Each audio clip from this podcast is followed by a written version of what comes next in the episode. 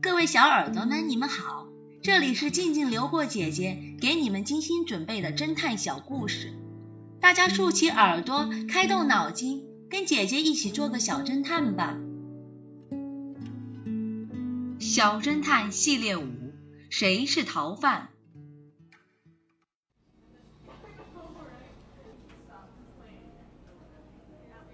一天，神探正在街边的咖啡馆悠闲地喝着咖啡。路边的小巷里突然传来了打斗的声响，神探好奇地望了过去，只见一位穿着西服的男子和一位穿着皮夹克的男子一边相互扭打，一边跌跌撞撞地冲出了小巷。喂，你们别打了！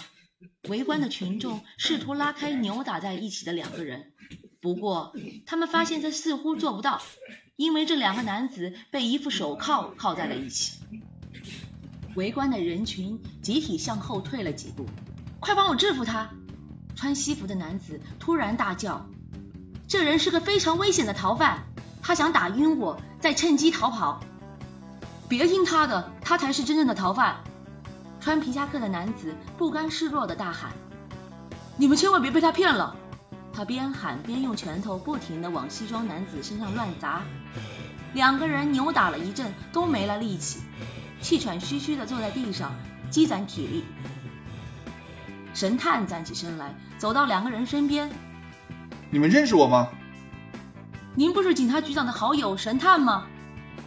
穿西装的男子大喜过望：“我是便衣警察麦克呀，快帮帮我！”穿夹克的男子反应也很快：“神探，我们局长经常提醒您，您一定有办法分辨出我们谁才是真正的逃犯。”神探笑着说：“我确实有办法。”他顿了顿，注意观察对面两人的神情，可那两人都是一副高兴与期待的表情。神探想了想，对围观的人群说：“你们谁有纸笔，拿过来，让他们把各自的名字写出来，就知道谁是真正的逃犯了。”人群中很快就有人递上了纸和笔。穿西服的男子用被手铐铐着的手写下了自己的名字，而穿夹克的男子用没被铐着的手写下了自己的名字。神探看都没看他们写的名字，拍了拍夹克的男子说：“我会通知你的局长，让你多多进行格斗练习。”小侦探们，你们知道神探是怎么分辨出谁是真正的逃犯吗？聪明的小侦探们，你们知道答案了吗？把你们的想法留在评论区，与其他的小朋友一起来讨论吧。姐姐会在下一集末尾告诉你们哦。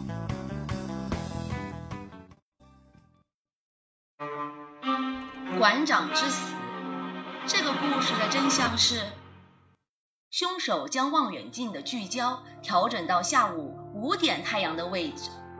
利用阳光聚焦来点燃雪茄，从而造成约瑟夫下午五点才去世的假象。从作案手法上来看，能够贴身作案的人一定和馆长很熟。再加上篡改时间，制造不在场的证据，凶手很可能就是凯德尔。聪明的小侦探们，你们都猜对了吧？你们可真棒！我们下个故事见哦。